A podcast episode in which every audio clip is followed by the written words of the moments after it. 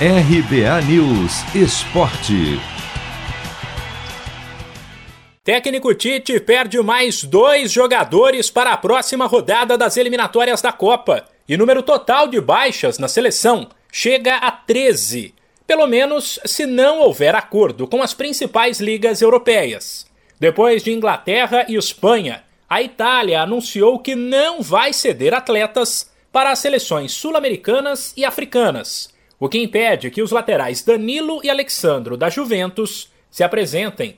O Brasil é visto como uma região de alto risco de contaminação pelo coronavírus, o que, na visão dos europeus, coloca a saúde dos atletas em perigo.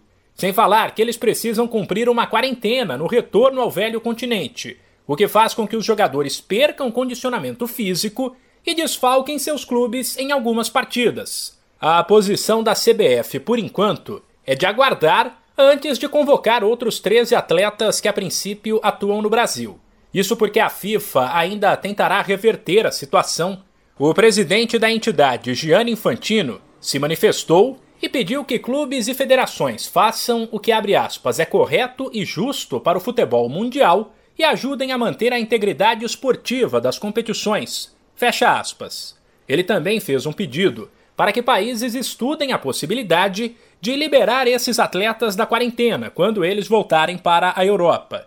Nos bastidores do futebol brasileiro, muita gente entende que apenas pedir compreensão não vai dar em nada e que a FIFA, para reverter a situação, terá que indicar punições duras para quem não liberar seus atletas, algo que no caso de rodada de eliminatória é obrigatório.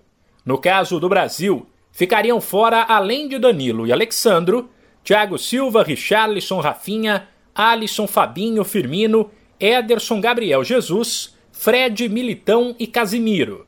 A seleção brasileira enfrenta Chile, Argentina e Peru dias 2, 5 e 9 de setembro.